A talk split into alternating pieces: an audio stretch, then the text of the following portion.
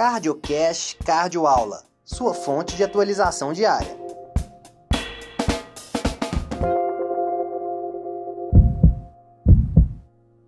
Cardiomiopatia periparto, turma. A incidência varia de 1 a 300 gestantes a 1 a 4 mil. Ou seja, não é raro, também não é frequente. Né? A fração de ejeção menor que 40% é preditora de alto risco.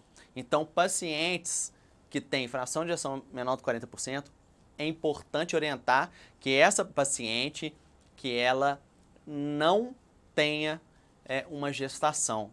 Orientar que uma gestação para uma paciente dessa é uma gestação de alto risco, então que não é indicado. Né? Então, deve ser evitado nessa paciente com fração de ejeção menor do que 40.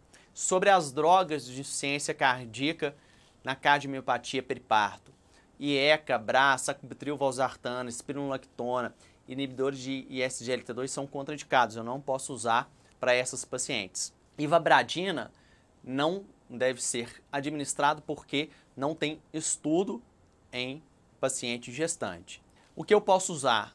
Beta-bloqueador. Eu posso usar carvedilol, metoprolol, bisoprolol. É, são os principais medicamentos para evitar o remodelamento do coração dessas gestantes. O que, que deve ser bem explicado para essas gestantes? Não tem estudos para isso. É risco-benefício, certo? Mas os especialistas fazendo uso dessas medicações estão mostrando que há segurança em administrar, embora não tenha estudos.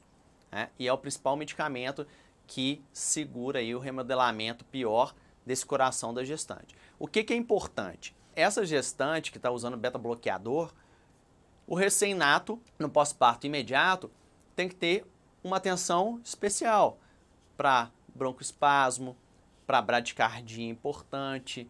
Então, o risco maior é no pós-parto imediato para o recém-nato.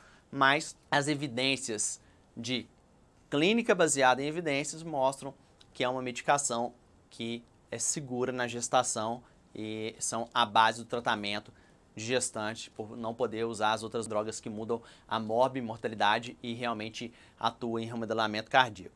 Digoxina parece ser segura na gestação, né? As evidências clínicas baseadas na prática clínica é, mostram isso. E temos uma medicação chamada bromocriptina, que em estudos pequenos mostrou um benefício bem interessante em pacientes com cardiomiopatia periparto.